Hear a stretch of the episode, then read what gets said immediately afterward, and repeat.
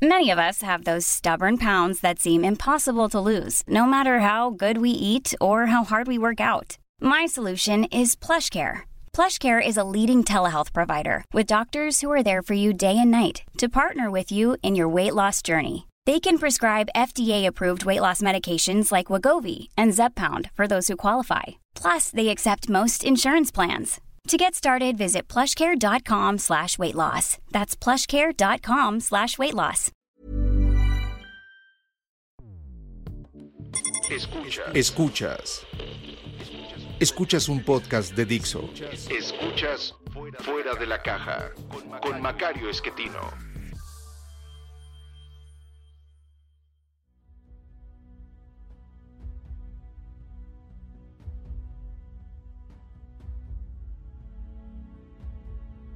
Bienvenidos, esto es Fuera de la Caja. Yo soy Macario Esquetino y le agradezco que me escuche. Esta es la emisión número 77 de este podcast. Por ser número impar, nos toca hablar de coyuntura y estoy grabando el día 3 de marzo. Recuerde usted que estos posts de coyuntura les ponemos fecha porque luego pues pasan cosas raras y quedan un poquito fuera de tiempo. Entonces, para que eh, sea más fácil saber eh, a, a qué nos referimos, y creo que el tema más relevante en este momento para comentar tiene que ver con los impactos económicos del coronavirus, esta eh, enfermedad novedosa, no es que coronavirus no hubiera, si había, pero esta cepa nueva que aparece en China a fines del año pasado y se va extendiendo durante el mes de enero, pues ha resultado una circunstancia muy complicada de manejar en términos económicos. La causa es eh, que es una enfermedad de un tipo eh, muy agresivo en general, no esta en particular. En general, las enfermedades de coronavirus han sido muy peligrosas y se ha tratado de controlarlas desde el principio para evitar que se extiendan. Esto fue lo que se logró en 2003 con el SARS, que logró limitarse en aquella ocasión y, y bueno, pues no hubo mayor problema. Ahora no, ahora eh, la enfermedad logró salir de China y se ha ido extendiendo a muchas partes del mundo. No se tienen todavía instrumentos adecuados para medir a todas las personas que pudieran estar enfermas, de manera que todavía no está claro el eh, impacto que esto tiene en términos de mortalidad. Hay estimaciones que se han estado mencionando de alrededor de 2%, pero esto es eh, el número de personas que mueren comparado con el número de personas que se eh, sabe que están enfermas o lo estuvieron, pero puede haber muchos más enfermos. en el caso, por ejemplo, de Corea del Sur, que parece ser hasta este momento el país que mejor ha medido las cosas, la mortalidad estaría más bien en el orden de 0.7,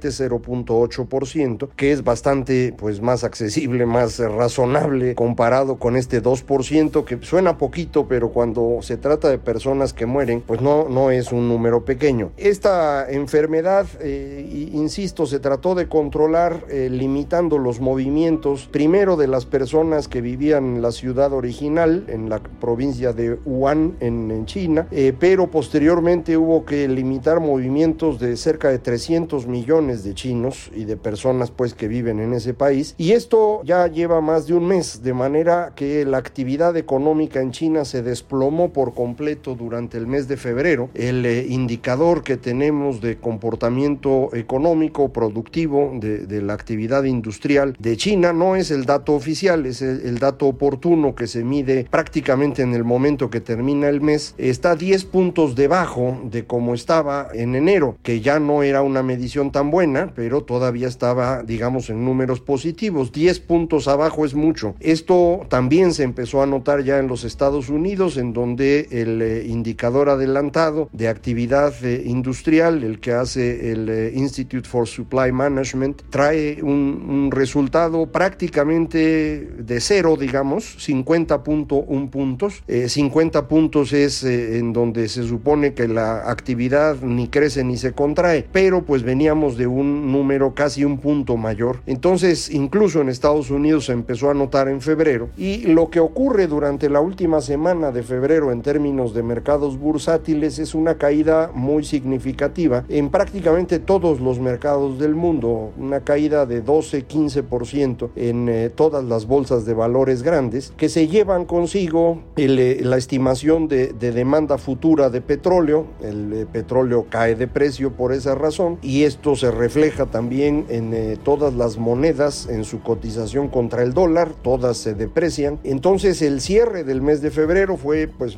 bastante malo. El primer día de, de marzo los mercados estadounidenses tuvieron fiesta, una recuperación impresionante, casi 5 puntos de crecimiento, pero el martes al inicio de las acciones bursátiles la Reserva Federal decide bajar la tasa de interés de forma sorpresiva. Como usted recuerda, la Reserva Federal tiene reuniones periódicas cada 6, 7 semanas en donde se decide el valor de la tasa de interés de referencia. Bueno, ahora decidieron fuera de tiempo, se, se reunieron, eh, decidieron, anunciaron una reducción de medio punto en la tasa de interés, con lo cual la tasa de ese país queda en 1 a 1.25%, esa es la tasa de referencia, y, y este movimiento lo que causó fue una reacción muy negativa en los mercados. Nadie esperaba que esto ocurriera, la Reserva no hace eso, le decía yo, la última vez que lo hicieron fue en octubre de 2008, cuando iniciaba la gran recesión, y en ese momento tenía sentido reducir la tasa de interés porque lo que se tenía era una gran crisis financiera que iba a implicar inundar los mercados de dinero y bajar la tasa es lo mismo que meter dinero en circulación eh, y eso es lo que se quería hacer, tratar de eh, impedir que hubiera una mayor contracción de la economía. En esta ocasión el efecto eh, directo que se tuvo con el coronavirus fue en principio una caída en la demanda de bienes porque al sacar 300 millones de consumidores chinos del mercado, bueno, pues hay menos demanda y los precios de algunos bienes empezaron a bajar, incluyendo el petróleo, un poco de menos actividad económica, pero lo que se espera a continuación es una contracción en la oferta debido a que una gran cantidad de procesos productivos eh, se hacen ahora a nivel global en distintas partes del mundo y el pedacito que le toca a China pues no se hizo porque no hay gente trabajando ahorita. Entonces eh, pues están interrumpiendo las cadenas productivas en todas partes del mundo y probablemente frente a esto la Reserva Federal quiso inyectar confianza. Lo que hizo fue, me parece, lo contrario, inyectó desconfianza. Nadie esperaba esta reducción de la tasa y entonces todo el mundo se puso nervioso. La Reserva tiene ahora un margen muy chiquito, su tasa es de 1%, eso es todo lo que puede bajar en el futuro, entonces no tiene herramientas para una contracción. Vamos a tener menos oferta disponible en los próximos meses por la interrupción de las cadenas productivas, pero esto no se arregla con tasas de interés más bajas. Si lo que le falta a usted es un tornillo que hacen en China o un chip que se hace en China, pues no importa cuál sea la tasa de interés, usted no tiene ni el tornillo ni el chip, no puede terminar su producto y no lo va a poder vender. No, no sirve para nada bajar la tasa, pero sí preocupó a muchos. Creo que hay un efecto combinado en esto acerca de una expansión muy larga en los Estados Unidos, una expansión que se extendió arbitrariamente gracias a la reducción de impuestos que hizo el señor Trump eh, con la intención de tener pues un gobierno muy exitoso en materia económica, aunque eso implicara un déficit fiscal más significativo, eso pues él no le importa. Eh, y lo que ha tenido es exactamente eso, un mayor déficit y una extensión de la expansión económica que ahora podría estar llegando a su fin y esto es probablemente lo que muchos leyeron en la reducción de la tasa. De manera pues que entramos en un periodo de muy alta turbulencia en los mercados financieros para los próximos meses. En términos de producción, lo que sabemos que es poquito es que eh, muy probablemente el mejor momento para que esto se recuperara, es decir, lo más pronto posible sería fines de abril, es decir, al menos dos meses de problemas en la producción que se suman a febrero, que como le decía, ya tuvo dificultades. Esto significa que ya se perdió la cuarta parte del año. Puede ser más que eso, pero al menos la cuarta parte, todo parece indicar, ya está perdida. Eh, adicionalmente, la preocupación que se tiene ahora de que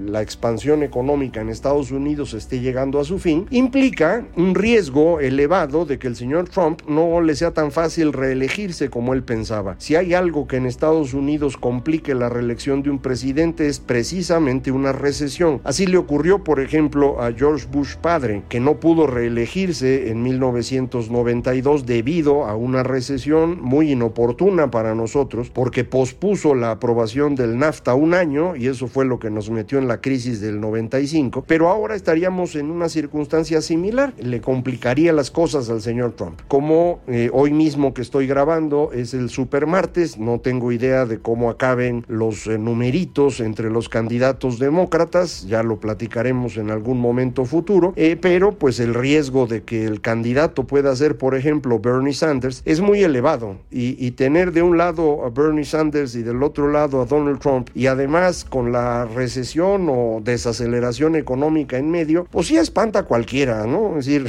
no tiene uno que, ser un genio de las finanzas para decir, hombre, eso está feo. Y eso es lo que los mercados dijeron el día de hoy y me parece que así vamos a continuar. Este es un momento muy importante porque no nada más estaríamos sufriendo esta descomposición temporal de los mercados debido al coronavirus, sino que estamos también en el proceso de transición eh, en la industria eh, hacia el consumo de energías eh, renovables. En el caso, por ejemplo, automotriz, es el movimiento hacia los autos híbridos y eléctricos y esto implica la transformación de la planta productiva. Esto para México es muy relevante porque la industria automotriz es lo más importante que tenemos hoy en nuestro país. Si esta transformación eh, se hace sin considerar eh, nuestras instalaciones, eh, vamos a quedar fuera. Y no va a ser quedar fuera por un ratito, va a ser quedar fuera por muchos años. De manera que es importantísimo que México esté involucrado lo más posible en convencer a las empresas de que aquí podemos hacer los autos eléctricos, híbridos o lo que quieran y que para eso contamos con atractivos de inversión, eh, se puede invertir confiablemente en México, tenemos energía disponible a buen precio, tenemos mano de obra calificada también disponible, eso tenemos que decir y eso tenemos que tratar de tener. En este momento no lo tenemos eh, y me parece que el gobierno mexicano está más preocupado por otros temas que por convencer a los inversionistas de venir a México. Parecería como que eh, se les quedó la idea de que con el TEMEC era más que suficiente para que se quedaran. Yo, yo no lo creo, yo, yo estoy convencido que el TEMEC no es una gran cosa y que sí necesitamos hacer un esfuerzo eh, adicional para convencer a los inversionistas. El eh, coronavirus tiene un impacto adicional en esto porque eh, muchas personas hoy están en la duda de si conviene tener parte del proceso productivo en China. están suponiendo que esta enfermedad podría volver a ocurrir en el futuro en el mismo lugar. Esto es una interpretación equivocada, pero eso piensan. Eh, eh, de manera que es probable que estén buscando a dónde mover su producción, no nada más en términos de esta transformación a las nuevas energías renovables, sino también eh, en términos de lo que ya estaban haciendo y que empiezan a dudar de que sea buena idea tenerlo en China y quieran moverlo a otra parte. Pues igual hay que agarrarlos y hay que irlos a convencer de que México es una gran oportunidad, pero para eso necesitamos tener reglas confiables, que, que, sea razonable invertir en México, que no esté uno en la duda de en qué momento te van a cambiar las cosas. En esto la reforma energética es un problema mayúsculo. A pesar de que no se modificó la ley, se dejó de aplicar la reforma. Y si usted tiene en la Constitución y en las leyes ciertas reglas que no está cumpliendo en el día a día, pues va a ser difícil que los inversionistas crean en su palabra. Y necesitamos que nos crean, porque de otra manera, pues se van a ir a invertir a otras partes del mundo en donde sea más probable que su gobierno cumpla, en donde tengan energía disponible a buen precio y en donde tengan esta mano de obra que se requiere para los nuevos procesos productivos. No es un asunto que caiga del cielo, es un asunto que hay que trabajar. México dedicó muchísimos años a convencer a los extranjeros de que éramos confiables. Para eso firmamos el Tratado de Libre Comercio con Estados Unidos y Canadá en los años 90 y para eso hicimos todas las reformas estructurales de 2013 y 2014. Dejarlas votadas implica eh, olvidarse de ese esfuerzo eh, y suponer que México solito puede eh, salir adelante. Esto es una suposición eh, no solo errónea, sino muy peligrosa. No tenemos esa capacidad, no tenemos los recursos. Recuerde usted, somos uno de los países que menos recauda en el mundo. El gobierno mexicano es extraordinariamente pobre, eh, de manera que no tiene capacidad de impulsar la economía directamente. Si el gobierno no lo puede hacer porque no tiene recursos, pero además ahuyenta a los capitales privados porque no les da confianza, bueno, pues se va a complicar el asunto. Esta circunstancia del coronavirus, esta transición a las energías renovables, nos toma en un momento de, debilidad económica precisamente por la actitud del gobierno. Esto podría cambiar. Podríamos tener eh, durante este mes de marzo, por ejemplo, el anuncio de una reforma fiscal integral que permitiera recaudar más, el anuncio de la recuperación de la reforma energética en sus términos originales, el anuncio de la atracción de inversión y eso cambiaría por completo el rumbo. O sea, tampoco cree usted que se necesita hacer una cosa espectacular. Ahora, si lo que usted quiere hacer es seguir utilizando los discursos de las mañanas para criticar al pasado, para hablar de otros datos, para andar rifando aviones o elefantes blancos, bueno, pues así nadie va a venir a invertir a México. Pero esto no significa que no se pueda, significa que uno está tomando la decisión de no hacerlo.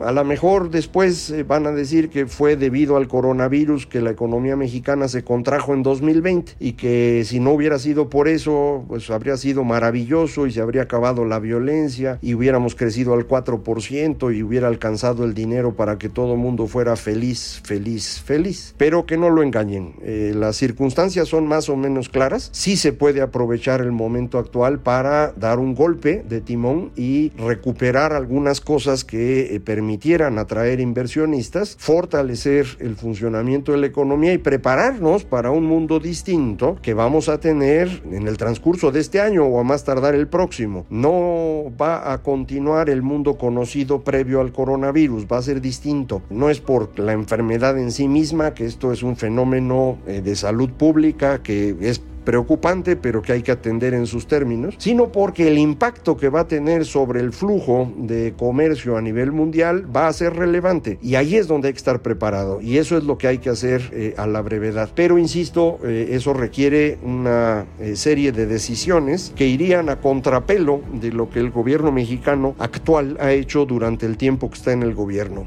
ojalá así sea. El presidente podría considerar que la caída que tiene en popularidad, pues ser resultado de haber desaprovechado un año entero en el gobierno sin dar ningún resultado y, y entender que si toma pues estas dos o tres decisiones que yo le comentaba, el asunto cambiaría por completo. No sé si lo haga, conociéndolo, verdaderamente lo dudo, pero esto no significa que no estemos en condiciones de proponerlo. Si lo hace, eh, podríamos tener un comportamiento diferente de la economía y se podría recuperar el sexenio. Si no lo hace, y para eso, insisto, tenemos nada más este mes de marzo, eh, si no lo hace, me parece que el sexenio habrá terminado. Así como se le acabó el sexenio al señor Vicente Fox cuando no pudo construir el aeropuerto, que él tanto intentó. Lo mismo que le ocurrió al señor Peña Nieto después de un par de años espectaculares con las reformas, cuando no supo administrar el problema de la Casa Blanca y sobre todo la tragedia de Iguala, ahora llamada de Ayotzinapa. Eh, los sexenios se acabaron. El resto del tiempo fue pues eh, ir navegando en la dirección que decían los vientos, ya no había toma de decisiones. Creo que en esa misma circunstancia está el señor presidente López Obrador en este momento. Si no aprovecha el mes de marzo para corregir, ya no le va a dar tiempo, ya no va a haber posibilidad de sacar la reforma fiscal, ya no va a ser creíble ningún movimiento en materia energética y sobre todo ya habremos perdido los momentos decisorios de las grandes empresas que se van a tomar en este, en este mes, en el mes de abril a más tardar, y por eso hay que estar en este momento acercándose a ellos, hablándoles por teléfono, teniendo gente directamente trabajando con ellos para convencerlos de que este es el espacio en donde deberían invertir. Si uno no lo hace, yo le garantizo que hay 20, 30, 40 países que sí lo van a hacer. Algunos más atractivos que México, pero pocos. La verdad es que es difícil ser más atractivo que México si México lo quiere ser. Eh, si no queremos, bueno, pues ahí están 20, 30 o 40 países que sí lo van a hacer. Ya veremos, cosa de un mes, y lo vamos a platicar aquí para ver si se tomaron las decisiones correctas o si nos quedamos con el merolico de feria de todas las mañanas. Yo le agradezco que me, que me escuche, ya sabe, esto es eh, fuera de la caja y contactarme no es nada difícil, Macario MX, en Twitter arroba Macario MX, correo electrónico macario arroba macario.mx y la página electrónica www.macario mx Muchísimas gracias, esto fue Fuera de la Caja.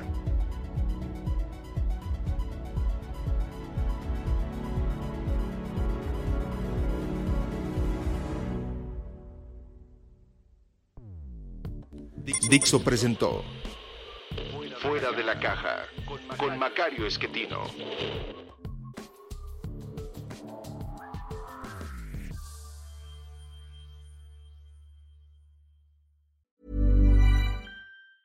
When your skin feels nourished and glows, you radiate confidence. Osea makes giving your skin a glow up easy with their clean, clinically proven Mega Moisture Duo. This seaweed powered duo features two of Osea's best sellers, Undaria Algae Body Oil and Undaria Collagen Body Lotion. Glow from the inside out. Get 10% off your first order with code GLOW at OseaMalibu.com. That's O S E A Malibu.com code GLOW.